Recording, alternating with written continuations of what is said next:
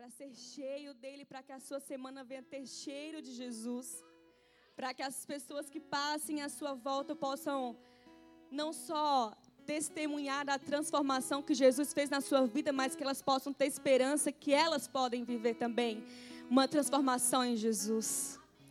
Eu costumo falar que nós somos a Bíblia que o mundo está lendo. Nós somos a Bíblia que muitas vezes o ateu não abre para ler. Nós somos a Bíblia que muitas vezes aqueles que ainda não tiveram uma experiência com Jesus estão tendo experiências com você, estão conhecendo você, estão conversando com você. São pessoas do seu trabalho, são pessoas da sua vizinhança.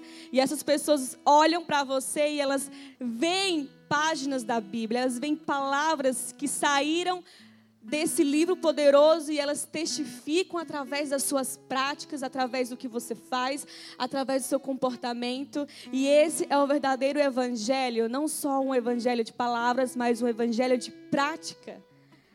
A nossa a nossa estadia aqui nesse lugar, o nosso nosso estar aqui hoje só faz sentido se o que nós recebermos de Jesus hoje virar prática na semana. Senão não faz sentido que a gente esteja aqui ouvindo e aprendendo e que a gente espere o próximo culto para ouvir e aprender de novo, mas nós estamos aqui para receber algo dos céus. Você crê nisso? Um pão novo, um vinho novo está para vir sobre mim e sobre você esse ano. Deus tem falado muito ao meu coração sobre 2020, a porção dobrada, uma nova década. E eu creio em, em, em, honra dupla, eu creio também em desafios duplos. Porque quando Pedro estava lá desistindo de pescar, ele voltou com sua rede vazia e envergonhado. Mas Jesus pediu para que ele voltasse para o alto mar, que era um lugar de desafio, mas era também um lugar onde ele tinha sido envergonhado. Imagine que ele era um pescador Imagine que na sua área de trabalho você está fracassando, imagine que no seu casamento você está fracassando. Então, quando você não tem sucesso naquilo onde você se sente que eu nasci para fazer isso, como que eu não estou tendo sucesso nisso? Pedro estava ali envergonhado, Pedro estava ali humilhado, mas Jesus pediu para que ele voltasse para aquele lugar de vergonha, porque é no lugar de vergonha onde Jesus iria honrá-lo. Jesus ia mostrar para ele: se você estiver comigo no barco, você vai conseguir pescar. Se você estiver comigo no barco, você vai perceber que mais do que ter peixes é você andar com aquele que pode ter provisão sobre a sua vida, porque o peixe acaba, mas o dono do peixe não, ele sempre está lá com você no barco.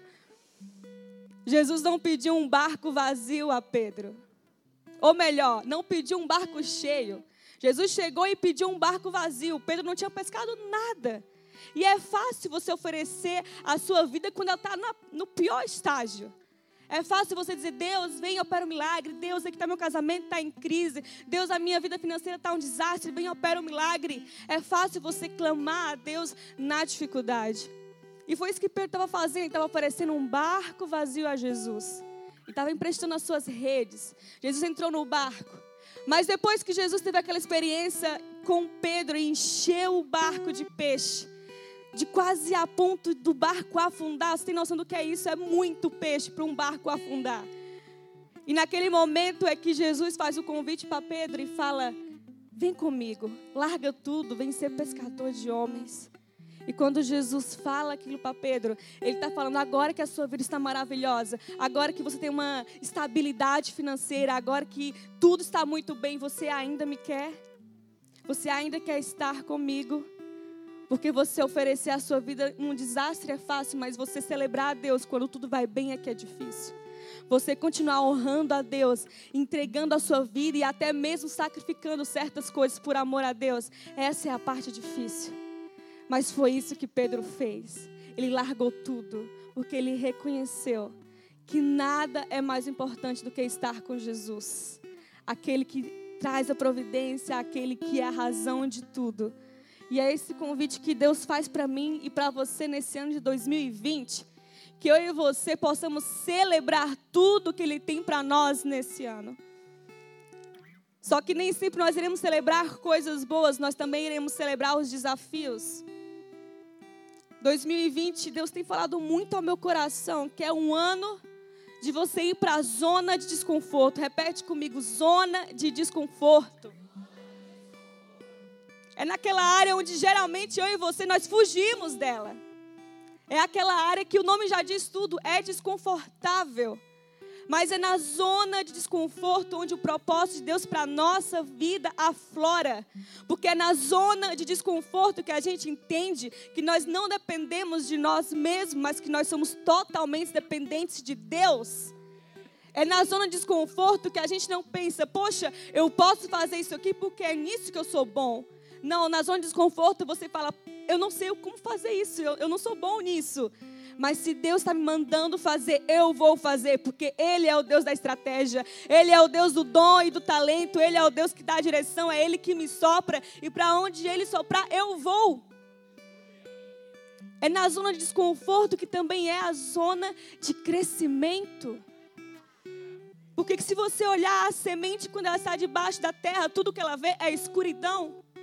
Não há luz, não há mais nada, não ser terra e mais terra e escuridão. Mas ela faz aquele esforço para brotar e quando ela brota, finalmente ela vê a luz. E essa é a zona de desconforto, é a zona onde nós estamos sendo germinados por Deus. Mas nós temos a certeza que tem um plano maior para nós crescermos e, darmos frutos em o nome de Jesus. Frutos que vão ser testificados pela nossa família, pelas pessoas à nossa volta, as pessoas do nosso trabalho. Então eu creio que sim, 2020 vai ser um ano de zona de desconforto, mas esse desconforto não é para te derrubar, não é para te humilhar, não é para te derrotar. Essa zona de desconforto é para você depender mais de Deus, é para você caminhar em lugares, ou melhor, para você correr em lugares onde você tinha medo de caminhar. É para você perdoar coisas que você achava que eram imperdoáveis, pessoas que você não queria mais nem ter convívio. Hoje você vai testemunhar através do perdão sobrenatural de Deus, que você sabe que não vem de você, mas vem de Deus. 2020 vai ser um ano de zona de desconforto, mas vai ser o ano mais incrível da sua vida até aqui, em nome de Jesus. Em nome de Jesus, em nome de Jesus. Eu queria te convidar a abrir a sua Bíblia em Lucas, capítulo 10, versículo 38.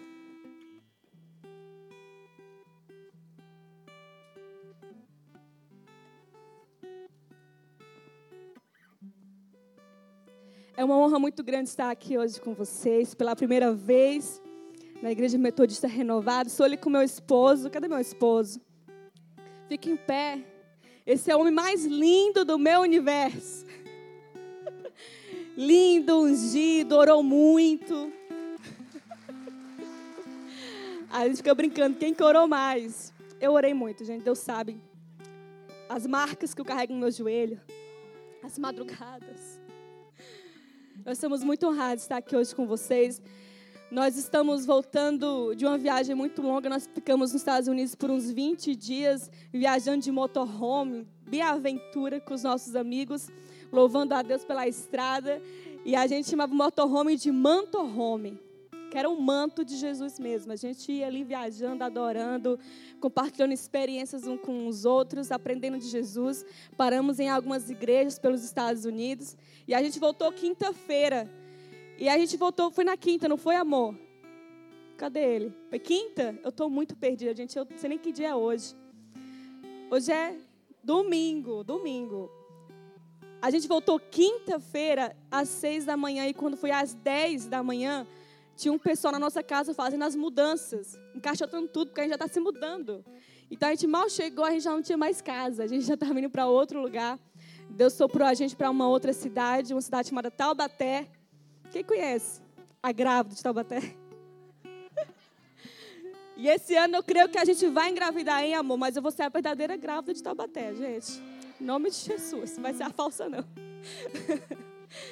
A nossa igreja está lá, a nossa igreja chama Poema, do pastor Leandro Barreto. E nós estamos ali. Deus falou que esse ano realmente era um ano de zona de desconforto. E a gente está lá para testificar isso, para cooperar mais com a nossa igreja, para servir em outros patamares e nós temos dado passos maiores, nós pedimos pela oração da igreja, pelas nossas vidas. Quem achou Lucas 10, versículo 38, diz amém. Antes de nós lermos essa palavra, deixa eu te falar que eu trouxe o meu livro A Culpa Não É Sua. Esse livro tem testemunhado muito a respeito de pessoas que já foram vítimas de abuso, não só abuso sexual, mas qualquer tipo de abuso, relacionamentos abusivos em geral. Esse livro tem tocado muitas pessoas e ele foi um desafio porque abuso sexual especificamente não é um assunto muito falado nas igrejas, ainda é um tabu. E nós sabemos que a igreja ela é um hospital para pessoas doentes, então a igreja também é um ambiente onde pode acontecer coisas ruins. E esse livro fala que aquilo que aconteceu com você, a dor e a vergonha, ela pode, em nome de Jesus, ser convertida em honra, em glória, e que das suas feridas irá sair poder para curar. Aonde você sofreu é onde Deus quer mais te usar. Aonde você mais chorou é onde Deus quer que o seu sorriso seja um testemunho para outras pessoas que estão também chorando naquela área. E esse livro fala sobre isso. Tem uma frase aqui que eu gosto muito de Martinho Lutero, que diz assim: Eu e você não podemos evitar que os pássaros voem sobre a nossa cabeça. Já tentou evitar que um pássaro voasse sobre você? Você não tem poder sobre isso, é muito maior do que você. Mas você pode evitar algo. Você pode evitar que os pássaros façam ninhos sobre a sua cabeça. Você entende o que essa frase quer dizer? Essa frase é muito poderosa. Ela fala que eu e você estamos em um mundo que jaz no maligno. O mundo onde nós não podemos evitar que os nossos filhos passem por coisas, nós não podemos evitar traições de amigos, nós não podemos evitar mentiras, nós não podemos evitar muitas coisas que irão nos assolar, porque o mundo jaz no maligno. Mas nós podemos evitar que essas dores, frustrações, essa, esses traumas, essas feridas na alma, nós podemos evitar que essas coisas definam o nosso valor. Nós podemos evitar que essas coisas venham nos paralisar, nós podemos evitar que essas coisas definam a nossa identidade identidade em Jesus, porque não é a voz da culpa, é a voz do seu Deus naquela cruz que dita aonde você vai chegar, aonde você pode ir e quem você é. Não é a voz da sua dor, é a voz do seu Deus. Não é a voz do seu passado, é a voz do seu destino. E é isso que esse livro fala. Então, olha para o seu irmão e fala para ele assim: Eu duvido você comprar um para mim. Semeia nessa terra fértil. Fala para ele, semeia nessa terra fértil. Você vai colher 30 livros. Aleluia. Agora sim, vamos ler essa palavra juntos. Evangelho de Jesus, segundo escreveu Lucas. Capítulo 10, versículo 38 diz assim: E aconteceu que indo eles de caminho, entrou numa aldeia e certa mulher por nome de Marta o recebeu em sua casa. E essa tinha uma irmã chamada Maria, a qual assentou-se aos pés de Jesus. Repete comigo: assentou-se aos pés de Jesus. E ouvia o que ele ensinava. Marta, porém, andava distraída em seus muitos serviços.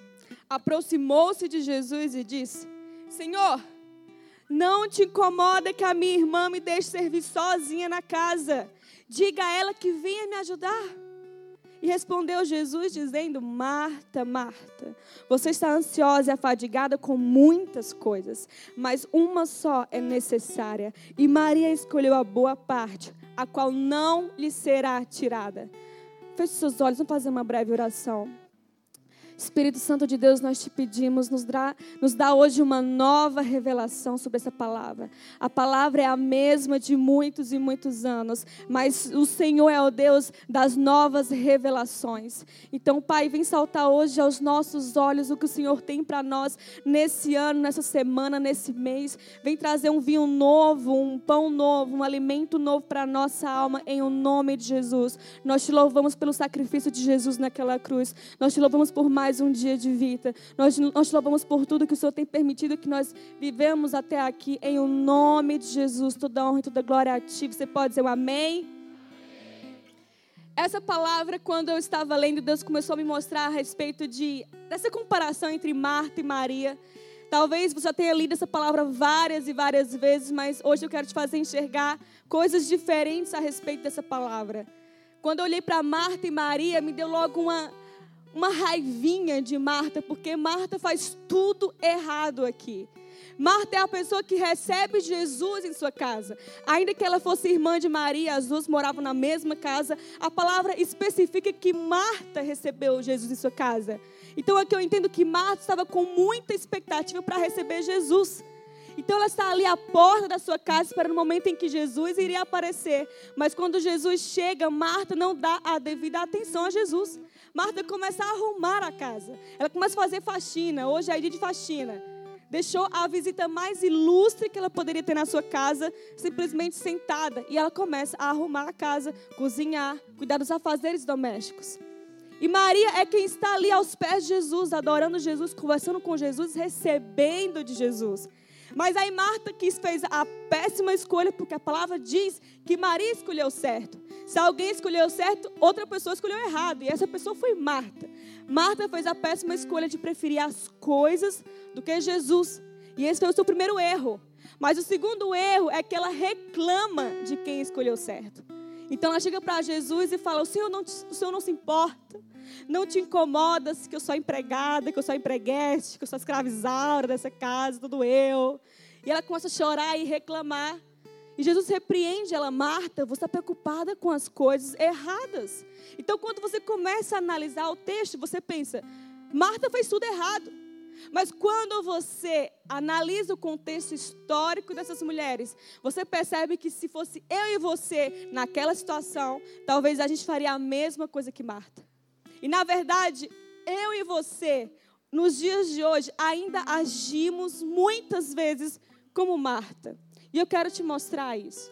Marta está aqui e quando ela arruma a casa, ao invés de estar aos pés de Jesus, não é que ela não queria estar com Jesus. Marta está repetindo um paradigma. Paradigma é uma realidade que é apresentada a você e você começa a repetir sem saber o porquê. É como se você repetisse, por exemplo, o comportamento do seu pai, hábitos da sua mãe. Porque quando você era criança, você era um papel em branco, então você foi recebendo impressões de tudo à sua volta. E naquela realidade daquelas mulheres, elas só cuidavam da casa. Essas mulheres só cuidavam das crianças, faziam as refeições, e mesmo que elas cozinhassem, elas não podiam fazer a refeição comer no mesmo lugar que os homens. Aquelas mulheres não podiam nem ter conversas públicas com os homens. É tanto que quando Jesus tem um encontro com aquela mulher, aquela samaritana no poço, que tinha vários maridos, Jesus começa a conversar com ela e ela fala: Como você pode falar comigo que além de tudo sou mulher? Então a realidade que Marta e Maria estão não é que Marta fazendo algo deselegante a não estar com Jesus. Marta fazendo algo que para ela era normal. Repete comigo, normal. Eu e você não fomos chamados para fazer o normal. Eu e você fomos chamados para ser guiados, guiados pelo sobrenatural de Deus. Porque sempre que eu e você fazermos algo normal, nós estaremos repetindo um paradigma. Ah, mas na minha casa isso é normal. Mas na minha cultura isso é normal. Mas nós não fomos chamados para agir de acordo com o normal. Eu e você fomos chamados para repetir o padrão do céu, não o padrão da nossa casa, das nossas famílias. Nós fomos chamados para apontar um destino. E foi isso que Marta não entendeu. Marta está aqui repetindo o seu paradigma. Porque a mãe dela fazia aquilo, a tia dela fazia aquilo, todas as mulheres que Marta conhecia priorizavam a casa, os afazeres domésticos e entendiam que não podiam estar com os homens. Ela nem sequer entendeu que Jesus não era um homem qualquer. Ela nem sequer conseguiu perceber que ela estava com alguém que era maior que o seu paradigma. E Marta está ali. E o que eu quero te mostrar com isso é que Marta tem justificativas para estar fazendo o que ela está fazendo. A primeira justificativa para o primeiro erro. Qual foi o primeiro erro? Preferia a casa do que Jesus, os afazeres domésticos. Primeira justificativa era a sua cultura. Ela estava repetindo algo que era normal para si. Uma prova de que ela não queria realmente estar fazendo a faxina ao invés de estar com Jesus é que ela se incomoda quando ela vê alguém com Jesus. Então ela reclama com Maria. Mas aqui já é o outro erro de Marta. Ela reclama a respeito de Maria. E tem uma justificativa para isso? Tem é irmã dela. Quem tem irmão aqui, igreja? Você nunca reclamou dos seus irmãos? Quem aqui tem mais de um irmão? Quem tem mais de dois irmãos? Quem tem mais de três? Agora só os guerreiros, tá? Agora é conversa de gente que batalhou a vida inteira. Quem tem mais de quatro, irmãos? Eu respeito vocês, eu já tenho três.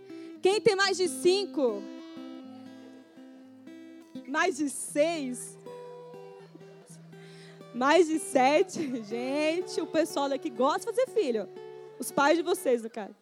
Quem tem mais de oito? Vamos chegar num dez. Mais de trinta e dois. Mais de vinte. Quem tem muitos irmãos? Fala aí pra gente, né? Ganhar um tempo. Trinta. Quinze. Alguém tem mais de quinze? Dezenove irmãos? Dezenove irmãos? Você disse dezenove. Dezenove irmãos, amado? 20 com o Senhor? 19 com o Senhor? Não estou entendendo. 20 com o Senhor. Gente, um aplauso para esse amado irmão. Ele é um vitorioso. E você reclamando dos seus dois irmãos aí, que vocês brigam no Natal às vezes, Imagina dividir a senha do Wi-Fi na família dessa. A gente tem que ter um rodízio de Wi-Fi, né? Na segunda-feira, só que começa com R e vai usar a internet daqui de casa. Quem tem irmão sabe, e até mesmo que você seja filho único, só tirar para os seus primos, seus colegas, você sabe. Se tem irmão, vai ter briga.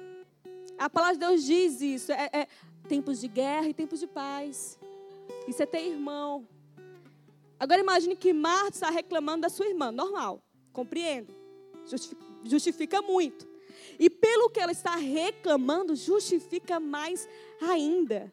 Marta está fazendo a faxina na casa sozinha. Enquanto a sua irmã está conversando com Jesus. Seria equivalente hoje a você estar na sua casa e só você está fazendo a faxina, só você está lavando a louça e os seus irmãos estão vendo Netflix, seus irmãos estão trocando figurinhas no WhatsApp. E você lavando a louça. Você ficar feliz? Ninguém fica feliz de fazer tudo na casa sozinho. Imagina aquele almoço de domingo onde todo mundo, inclusive almoço, hoje vai ter almoço aqui, né, gente? Então não sei. Mas imagina aquele almoço na sua casa de Natal, que junta todos os parentes, os cachorros dos parentes, os filhos dos vizinhos do parente, e todo mundo come e aquela pia de louça suja se equilibrando. Agora imagine a cena, os seus irmãos, seus familiares olham para você e cantam aquele louvor. Aquele louvor que você conhece. Essa louça é sua louça, nós deixamos ela para você. Quem ia gostar? Eu ia repreender. Está repreendido, Satanás. Se levante. Ninguém ia ficar feliz. Então você começa a compreender o que Marta está passando. Marta está presa num paradigma. Ela estava esperando Jesus chegar. Ela queria estar com Jesus. Foi ela que o recebeu. Mas ela pensou: eu vou seguir meu paradigma e quando eu puder, eu vou ter uma palavra com ele. Mas eu não sou digna porque a minha cultura fala que eu não posso. Então eu vou seguir aqui a manada. Aí de repente ela vê alguém fazendo algo que ela queria fazer. Aí ela vai lá e reclama. Porque ela está se sentindo sobrecarregada com a sua cultura e também porque ela estava na sua irmã, não ajudando ela na casa. Você acha que Marta tinha, tinha boas justificativas? Sim ou com certeza? Faz muito sentido o que ela está fazendo. Mas por que que Jesus, mesmo sabendo disso, onisciente, ele não podia olhar para Marta e dizer: "É verdade, Marta.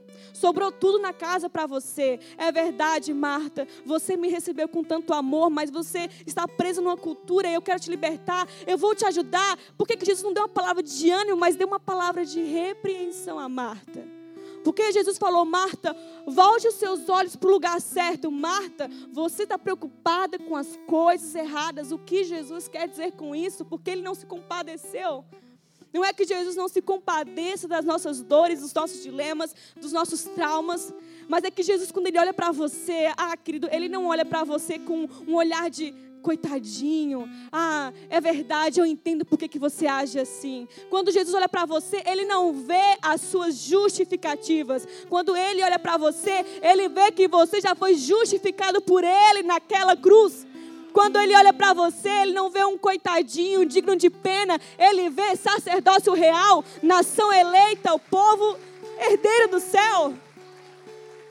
É por isso que quando Jesus te olha, ele sente a sua dor, ele sabe o que você passou, ele compreende o quão foi difícil a sua infância, o quão é difícil passar pelas crises que você passou. Ele se fez carne, ele sabe o que é passar fome, ele sabe, ele sabe muito do que você está vivendo hoje.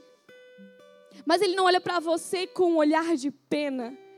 Ele olha para você e fala: "Ei, você está preocupado com as coisas erradas." Quando Jesus fala o nome de Marta duas vezes, ele queria mesmo chamar a atenção dela. Ele está dizendo: Marta, Marta, você escolheu e está preocupada com as coisas erradas. O que são essas coisas erradas? Justificativas. Sempre que eu e você nos abraçamos e nos agarramos às justificativas, nada muda. Nós não podemos fazer nada sem a gente se agarrar à justificativa. Porque a justificativa, ela é um aval para você não fazer nada. Porque você é assim? Por que você tem esse gênio difícil? Lá vem a justificativa. Ai, porque a minha família era assim. O meu pai, ele tinha um gênio difícil. Ai, por que, que você é tão grossa? Ah, a minha mãe, ela era muito grossa. E lá em casa a gente se trata assim, é a nossa forma de amar. A gente chama assim, gritando. A gente, se eu gritar com você, se sinta amado. Porque lá em casa foi assim que eu aprendi. Por que, que você não cresce espiritualmente? Por que, que você não mergulha mais em Deus? Ah, é porque eu sou fraco. É porque eu, eu, sou, eu sou instável. Eu não consigo fluir porque eu estou bem, eu estou mal, eu estou bem, estou mal. E aí, vivo morto, vivo morto. É, é, é só assim. Por que, que você não desbrava e abraça o ministério que Deus tem para você? Por que você não abraça o chamado que Deus tem para você? É porque eu sou tímido. A minha personalidade, eu sou tímido, eu sou calado, eu não vou conseguir pregar, eu não consigo louvar, ministrar, porque eu sou tímido. Se você abraçar uma justificativa, você não faz nada. A justificativa é o aval para você continuar fazendo o que você está fazendo e nada muda. Só que Romanos 12, 2 diz: Não vos conformeis, mas transformai-vos pela renovação da vossa mente toda transformação começa numa forma de pensar diferente. É quando você decide pensar não mais para se conformar ou justificar o que você está fazendo, mas quando você decide transformar o que você está fazendo. Conformar é você se amoldar à situação. É você se amoldar à criação que você recebeu dos seus pais. É você se amoldar à tendência da sua cultura. É você aceitar o que está acontecendo à sua volta, o que os seus amigos estão fazendo na faculdade. É você simplesmente ter a forma da sua circunstância. Isso é conformar. Conformar é a pressão de tudo à sua volta, afetando quem você é. Mas transformar é justamente o contrário transformar a pressão do poder de Deus em você, afetando tudo à sua volta. Essa é a diferença. Ou você é afetado, ou você afeta. Ou você é influenciado, ou você influencia. Ou você se conforma, ou você transforma. E é incrível que Marta e Maria são exatamente um exemplo de cada tipo desse. Marta está conformada.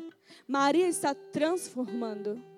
O segredo para você transformar é você fazer exatamente o que Maria está fazendo. Maria estava no lugar certo da transformação. Maria estava assentada aos pés de Jesus.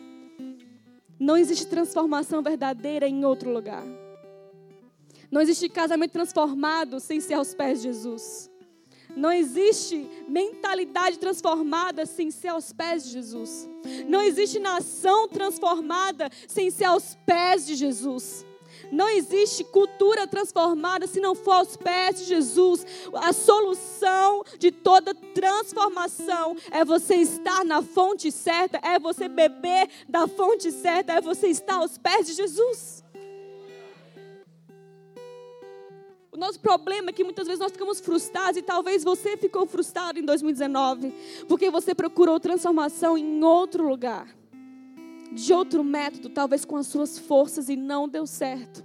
Você cansou de falar, você cansou de dar o seu jeito, você cansou de pesquisar formas e não deu certo porque você esqueceu que a fonte certa da transformação é aos pés de Jesus.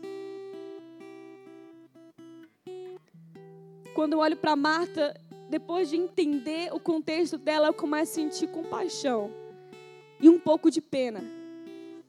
Porque Marta, ela queria muito, ela queria muito estar no lugar de Maria. Quando ela olha para Maria e ela reclama para Jesus: Senhor, não te incomoda que a minha irmã me deixe servir sozinha na casa? Aqui, meus queridos, ela não está reclamando por causa da faxina que sobrou para ela. Ela está reclamando porque doeu dentro dela ver alguém fazer algo que ela queria fazer, mas que ela não fez porque ela teve medo medo de quebrar a cultura, medo de quebrar o paradigma, medo de fazer algo que ninguém fazia. Não era comum as mulheres fazer aquilo. Mas Maria teve uma revelação de quem Jesus era. Ela sabia, ei, ele é maior que o paradigma. Ele é maior do que a cultura. Ele é maior do que a barreira que me diz o que eu tenho que fazer e o que é errado. Ele é o filho de Deus. E Marta não teve essa revelação, então quando ela vê alguém fazer algo que ela queria fazer, mas que ela não fez por medo, aquilo dói nela. E eu te pergunto nessa manhã: quem você seria se você não tivesse medo? O que você faria se você não tivesse medo? Pergunta para a pessoa do seu lado: o que você faria se você não tivesse medo? Reflita sobre isso. O que você faria nesse ano de 2020 que você não fez em 2019 por medo? Medo do que as pessoas vão pensar. Medo de errar em público. E se eu receber aquela oportunidade, e se eu for trazer a mensagem, se eu gaguejar, esquecer tudo que eu ia falar, e se eu for louvar e desafinar, e se for evangelizar alguém e aquela pessoa disser para mim que não quer Jesus, eu ficar com aquela cara de tacho lá. E se eu for orar por cura em alguém e a pessoa continuar sentindo lá o problema, a dor. E se eu for ministrar e o fogo do céu não cair. O que você faria se você não tivesse medo de falhar? O que você faria se você não tivesse medo das vozes do seu passado voltarem para você hoje, te dizendo quem você é para falar de Jesus? Quem é você para falar de transformação? Eu sei de onde você veio. Eu sei o que você já fez. Eu te conheço. Eu estudei com você. Eu morava perto de você. Quem você seria se você não tivesse medo da opinião das pessoas sobre você? O que você faria se você não tivesse medo? Porque é isso que Jesus quer que você faça. A palavra mais repetida na Bíblia é não temas. Não temas, não tenha medo. Não tenha medo. Eu estou contigo. Deus está com você. Não há motivo para ter medo. Você não pode dar ouvido a duas vozes, a voz de Deus e a voz do medo ao mesmo tempo. Você precisa escolher uma dessas vozes. A voz do medo vai sempre te lembrar que você é limitado. Mas a voz de Deus te lembra que, ei, sou eu que te capacito. A voz do medo vai te dizer que você não tem recurso, você não tem dinheiro para isso, desista desse sonho. Mas a voz de Deus vai te dizer, filho, sou eu que financio os seus sonhos. A voz do medo vai te dizer: você está sonhando grande demais. Baixa um pouco o nível do sonho. Sonha com algo que é mais fácil de realizar. A voz de Deus está te dizendo: filho, sonha grande porque você tem um Deus grande. Sonha grande porque você tem um Deus grande. A voz do medo vai te falar: ei, você é tímido. Você passar essa vergonha no crédito ou no débito. A voz de Deus vai te dizer: Filho, apenas vai, confia, busca a minha face e eu vou te usar. É o meu poder que se aperfeiçoa nas suas fraquezas. É o poder de Deus que se aperfeiçoa onde você é limitado, aonde você é falho, aonde você é pequeno. É o poder de Deus que se aperfeiçoa lá. Qual dessas vozes você vai ouvir? A voz do medo vai dizer: Eita, existe você fez a sua parte. Você já tentou. Olha até onde você já carregou esse casamento. Outra pessoa no seu lugar não faria isso. Ei, olha, olha o que você está passando. Ei, muda, sai fora, deixa, deixa esse pessoal, desiste dessa amizade. Ei, a voz de Deus diz: Filho, eu estou criando uma história através de você. É a minha história com você. Não larga a rede, você ainda vai pescar muito. É no lugar de vergonha, é no lugar de dor que você vai ser honrado. É no lugar de dor, no lugar de vergonha, no lugar da derrota que você vai ser honrado. Muitas vezes nós queremos ser honrados por Deus em áreas onde nós sofremos muito. Mas como que nós podemos ser honrados se a gente já saiu daquela área, se a gente já abandonou aquela área, a gente já desistiu? Se Pedro dissesse para Jesus: Não, eu não vou mais voltar lá e jogar a rede, porque eu já tentei. Eu já fiz isso, eu fiz isso a noite inteira, a madrugada inteira, não veio nada. É o mesmo mar, é a mesma rede, é o mesmo pescador. Não faz sentido. A diferença é que agora Jesus está no barco. A diferença agora é que você entendeu que a transformação é aos pés de Jesus. Não é pela estratégia, não é pela situação, não é pelo lugar, não é pelo recurso. É Jesus no barco. Marta e Maria estão aqui mostrando a diferença de transformar e conformar. E eu lembro quando eu mesma estava sendo moldada pelos meus paradigmas. Eu estava repetindo comportamentos da minha casa que eu achava que eram normais. Eu tenho um, um lar muito saudável. Os meus pais são pastores e eu sou a quarta geração de pastores da minha família. E eu aprendi muito com os meus pais só olhando eles. Mas eu lembro também que tinha um defeito, um único defeito na minha mãe que eu consegui dizer, ah, ela tem esse defeito. Porque para mim a minha mãe ela é incrível, ela é perfeita. A minha mãe ela é amorosa, ela se doou pro lar, ela é uma, uma mulher incrível, ela louva lindamente, ela é toda maravilhosa. Ela só tinha um defeito. Ela é paranoica com limpeza. Nasce uma mãe, nasce um Vênus em algum lugar. Porque não é possível. Gente, e, e eu tenho três irmãos, então imagina, quatro crianças para uma mãe que é paranoica com limpeza. A minha mãe, eu achava, eu achava que ela gostava de limpar a casa, porque ela fazia isso muito, sabe, muitas vezes. A gente, quando criancinha, a gente chegava do colégio, todos ao mesmo tempo. E eu lembro que a gente chegava em casa, a gente queria brincar, fazer coisas de criança, né? Derrubar a casa. Coisas normais de crianças. Toda criança saudável quer fazer isso.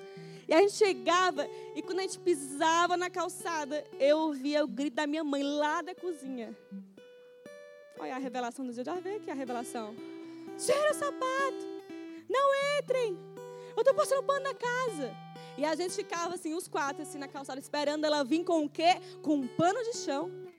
Que ela mergulhava no desinfetante, na água sanitária, ela colocava o pano de chão. Pra quê? Pra gente subir no pano de chão. E a gente ir pro quarto assim, ó limpando a casa, porque imagina, quatro filhos é rapidão, cada um um cômodo, cada um limpa rápido a casa. E eu lembro que a minha mãe limpava muito a casa, e o dia todo era limpar a casa, e eu dizia, gente, deve ser muito legal limpar a casa, porque. Só que quando eu era criança, isso me impedia de brincar, então na minha cabeça não era tão legal limpar a casa.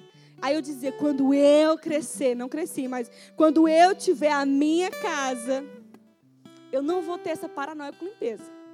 Quando eu tiver a minha casa, eu vou ser muito tranquila. Eu vou ser aquelas pessoas que eu vou trabalhar muito para ter uma pessoa que me ajude.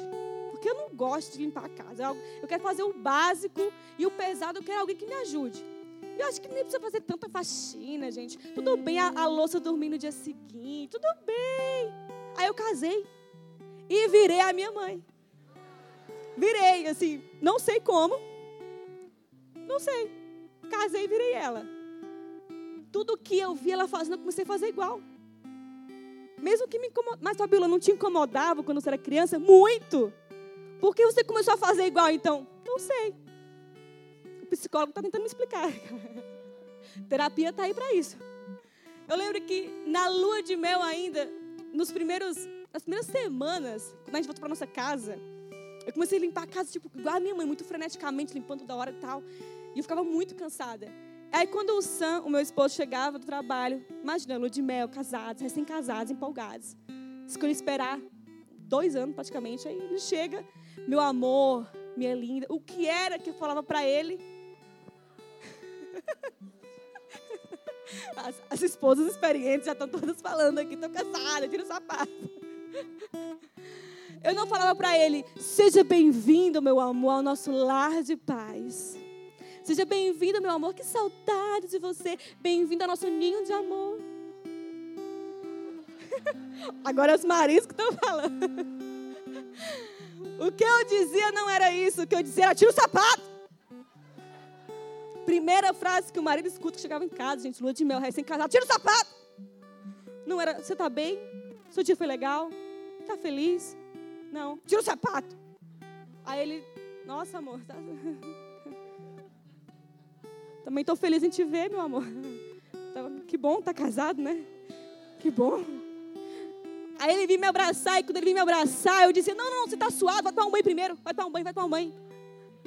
Aí ele: Poxa, mãe, que bom. Vou, vou tomar o um banho. Que bom, tá casado, né, gente? Que bom. Que bom, casamento é legal, né? Aí ele ia tomar banho, quando ele voltava do banho, já vinha empolgado para assistir o jogo. Assistir o Flamengo dele. Nossa, Flamengo. Aí ele vinha para correr para se jogar no sofá. Só que antes dele se jogar no sofá, lá vinha eu atrás, em slow motion, câmera lenta. Não! Não se joga no sofá novo. Esse sofá é novo, é bege. Não é bege, é off-white. Coloca a manta primeiro. Não estraga, tira o pé do sofá, senta direito no sofá, não reclina assim o sofá, estragar o sofá. Imagina essa pessoa. Ele olhou para mim e falou assim: Amor, vem cá, princesa. Eu não casei com a sua mãe. Eu casei com você. Eu não casei com a sua mãe. Aí eu fiquei pensando sobre isso e eu pensei: em que momento da minha vida eu comecei a repetir algo que eu reclamava quando eu era criança? Eu comecei a fazer coisas que para mim eram. Como, aonde eu aprendi isso? De onde veio essas palavras? De onde veio essa reação? Como que eu. De onde está vindo isso? De onde veio esse amor por Tapaués? Como assim? Tapaués são vasilhas, não são gente. Mas quando você casa, viram filhos. Não mexa na Tapaués da mulher. E eu comecei a entender que realmente nós não fazemos aquilo que nós queremos, nós fazemos aquilo que nós vimos a vida inteira.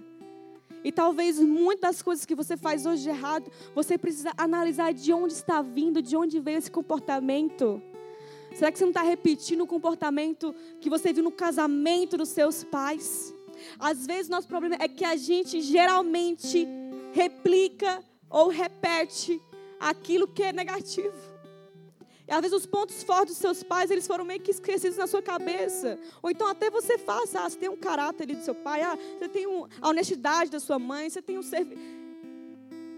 Mas e os pontos negativos que você está repetindo? Esse descontrole financeiro que o seu pai tinha, hoje você repete igual. Essa compulsão por comida que a sua mãe tinha, hoje você faz igual. Esse complexo de inferioridade que você via na sua mãe, hoje você repete.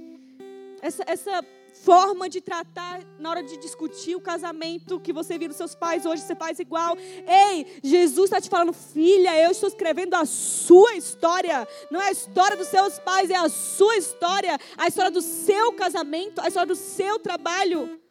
Não é o seu passado, não é o lugar de onde você veio que define aonde você vai. É a voz de Deus que está apontando o seu destino. Ele está te falando, filha, filho, sou eu que vou te levar.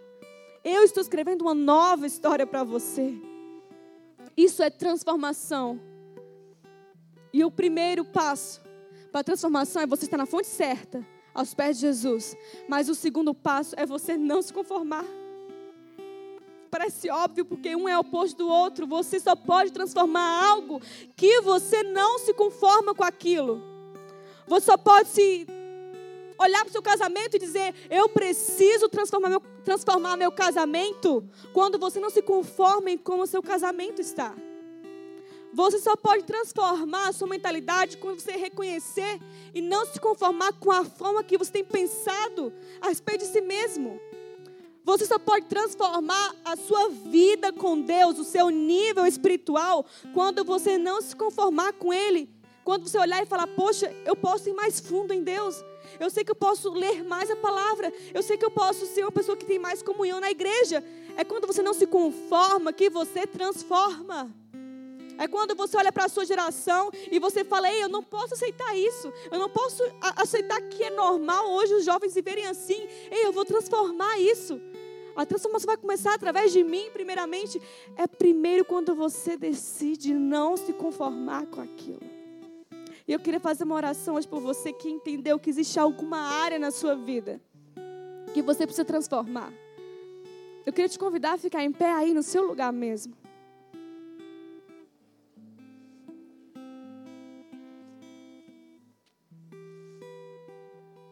Aproveita para fazer um alongamento. É domingo de manhã. Faz aí aquele alongamentozinho. Esses são problemas que o pessoal da noite não tem, né? O pessoal da noite está bem alongado, mas você acordou, você está aqui, então alonga aí. Coloca a mão sobre a sua cabeça. Sobre a fonte de todos os pensamentos que irão acontecer essa semana sobre você os pensamentos que têm falado, as vozes do medo que têm circulado na sua cabeça, as vozes dizendo você não é capaz, desiste, você já fez demais.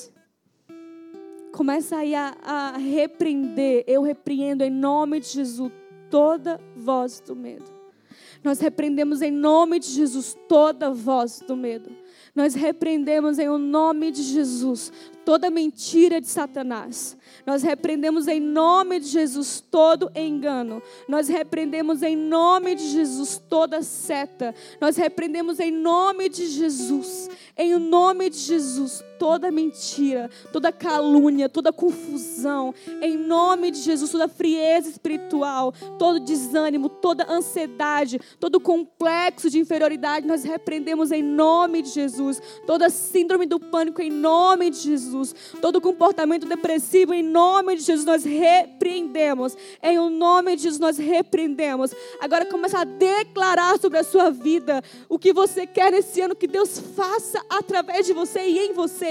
Começa a declarar sabedoria de Deus. Em nome de Jesus, que venha dos céus, sabedoria de Deus. Em nome de Jesus, derrama poder espiritual. Em nome de Jesus, derrama capacidade. Em nome de Jesus, derrama paciência. Em nome de Jesus, Pai, vem derramar e vem gerar em nós os seus frutos. Em nome de Jesus, uma nova unção. Em nome de Jesus, fome de Deus, sede de Deus. Em nome de Jesus, perdão para perdoar. Em nome de Jesus, um coração novo. Em nome de Jesus, feridas saradas. Em nome de Jesus, correntes sejam quebradas. Em nome de Jesus, sabedoria para resolver problemas difíceis e complicados. Em nome de Jesus, inteligência para sair bem no trabalho.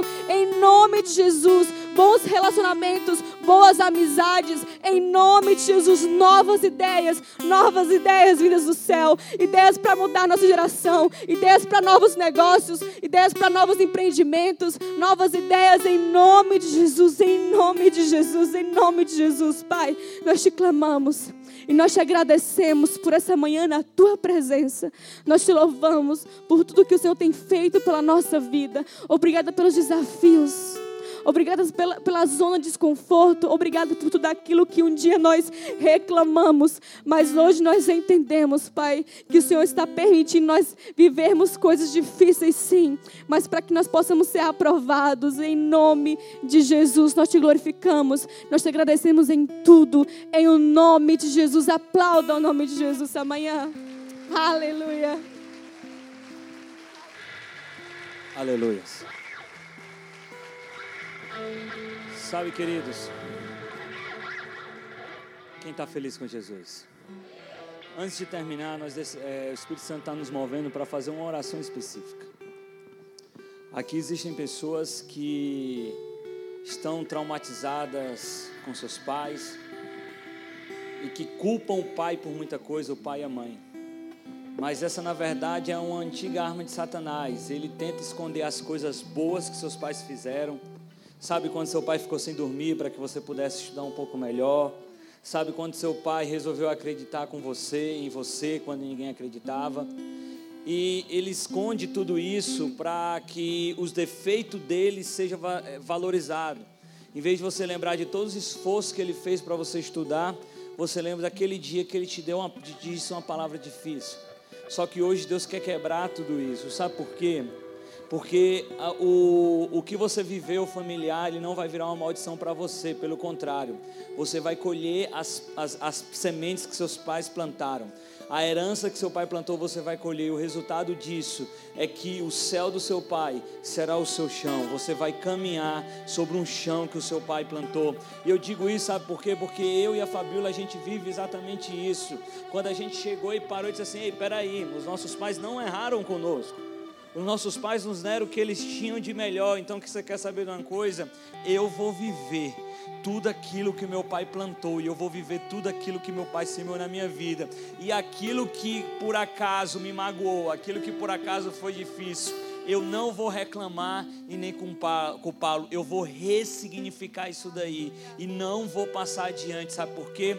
Porque os meus traumas, as minhas feridas, elas não definirão quem eu sou. Os meus traumas e as minhas feridas, eles não serão passados adiante. Os meus traumas e as minhas feridas, eles serão ressignificados, porque isso irá honrar o nome de Jesus. A Fabíola, que era uma filha de pastor, uma menina tímida, que era para ter problema com a igreja, que era para se sentir pressionada por, pela igreja, ela hoje ela diz que tudo que ela vive é resultado da semente que o pai dela plantou, se dedicando tanto tempo à igreja. Ela não vai olhar e vai dizer a igreja roubou meu pai, não. Ela vai dizer enquanto meu pai servia a igreja, o meu Deus cuidava de mim. E você sabe o que é que eu faço? Eu também servirei a igreja. Xarababa. Sabe, queridos, por que isso é tão importante? Porque a grande característica de Jesus era que Jesus era o bom filho. Tudo que Jesus fazia era honrar o pai e a mãe. E, e, e, e deixa eu te falar: se tem no céu, precisa ter na terra. Então, se Jesus honrava o pai no céu, é porque Jesus honrava o pai e a mãe na, na terra. Então, queridos, eu quero que você feche seus olhos agora.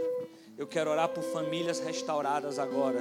Eu quero declarar cura sobre a sua família. E o resultado disso é que seus filhos não colherão traumas, os teus filhos colherão herança. O seu céu será o chão dos seus filhos. Os seus filhos irão adiante. Você viverá e colherá as sementes que seus pais plantaram.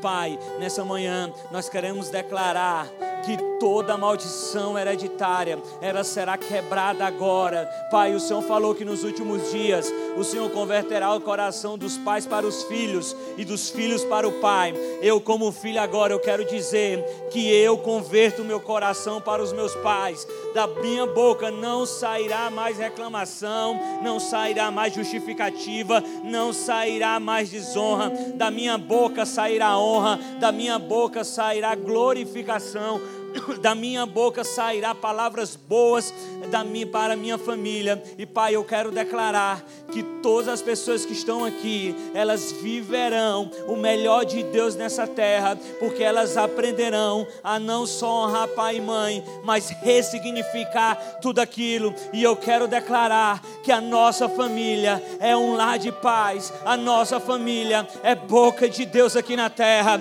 a nossa família é um lar de paz os nossos filhos serão melhores, e nós queremos declarar: nós seremos a geração que honra, nós seremos a geração que ressignifica, nós não justificaremos, nós viveremos uma transformação. Nós declaramos, Pai, uma transformação social, nós declaramos, Pai, uma transformação de mentalidade, nós declaramos, Pai, uma transformação familiar. A nossa família é de Jesus e nós declaramos declaramos que a geração acima e a geração abaixo era irá te glorificar com tudo que ela tem. Nós honraremos a Deus e começaremos a nossa casa. A nossa casa terá uma mesa e nessa mesa o Senhor falará. A nossa casa terá intimidade com Deus. Os nossos filhos profetizarão. Os nossos pais serão cheios do Espírito Santo.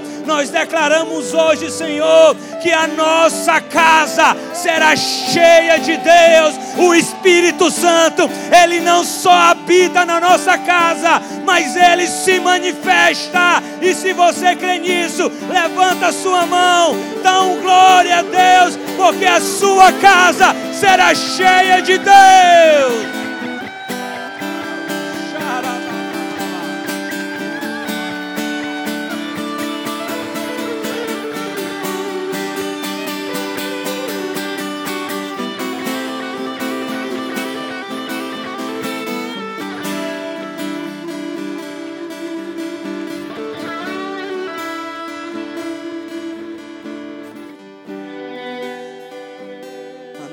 Será cheia de Deus.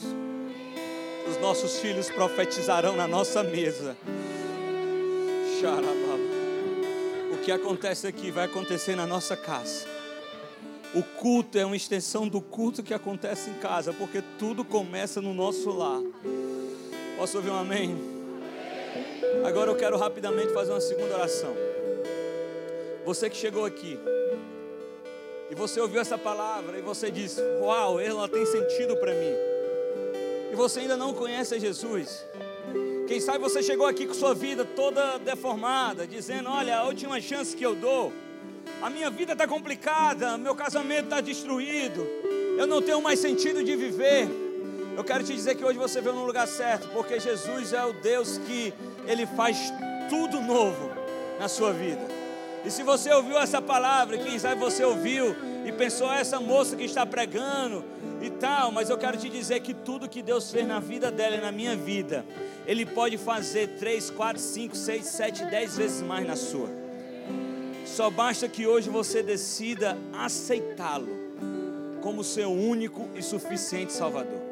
Só basta a decisão de aceitar, é simplesmente você reconhecer perante Deus e os homens e dizer: Deus, a minha vida é sua.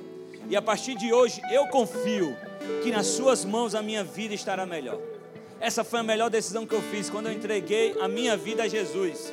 Eu era um rapaz que eu era viciado em drogas, em balada, bebidas e tinha uma vida de relacionamentos totalmente destruído. Não só amoroso, mas com meu pai, de todo jeito que você possa imaginar. Mas Jesus Cristo, ele mudou a minha vida. E eu me lembro que quando eu comecei a pregar, eu pregava numa praça. E tudo que eu falava era o seguinte: eu chegava na praça e dizia: Jesus mudou a minha vida, a minha história. E se Ele mudou a minha vida, a minha história, Ele também pode mudar a sua vida, Ele também pode mudar a sua história. E eu estou aqui para te dizer que esse discurso que eu, que eu pregava 10 anos atrás, ele continua real. Se Jesus mudou a minha vida, mudou a minha história, me deu um novo cântico que me trouxe até aqui para falar para você eu quero dizer que Ele também pode mudar a sua vida, Ele também pode mudar a nova sua história. Não só a sua, mas a história da tua casa, a história da sua família, a história de todo mundo que está com você. Então, se você ouviu, eu só quero que eu vou contar até três. E que você que quer aceitar Jesus, no três, você só faz assim um sinal com sua mão. Só isso. Eu vou contar até três. Eu não estou fazendo um convite para uma religião nova, não. Estou fazendo um convite para que Jesus, Ele seja Deus da sua vida, Ele possa te mudar como você nunca viu. Para que a luz que nunca se apagará, a esperança que não morre no final, possa se fazer sentido na sua vida e você viver e ver o que é uma vida de milagres. Então, no 3, você só faz um sinal com a mão. Um, Jesus quer te salvar. Dois, Ele quer mudar a sua história. Três, Ele está aqui te esperando. Então, se você quer Jesus, dá só um sinal com a mão assim, ó. Só um sinal. Um sinal, um sinalzinho assim, ó. Até a criança ali, a primeira. Aleluia. Uma salva de palmas para Jesus. Traga ele aqui, nós vamos orar por ele. Onde é que está a, a segunda pessoa aqui que quer aceitar Jesus? A segunda, a segunda. A segunda pessoa, segunda. A gente já está encerrando, tem a segunda pessoa.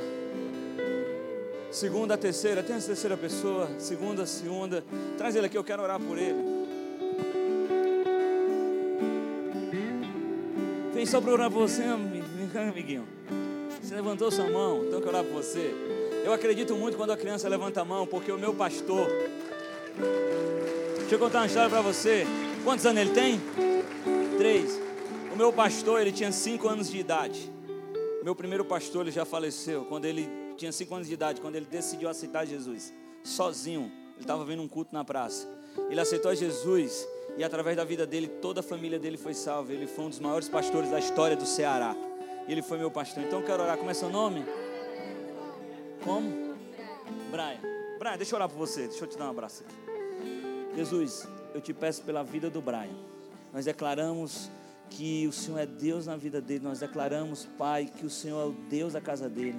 Então eu quero te pedir nesse momento, Pai, que a mente do Brasil seja invadida pelos céus agora, que ele possa ter novas ideias e que ele possa ser profeta na tua casa, Pai. Nós declaramos isso em nome de Jesus. Amém.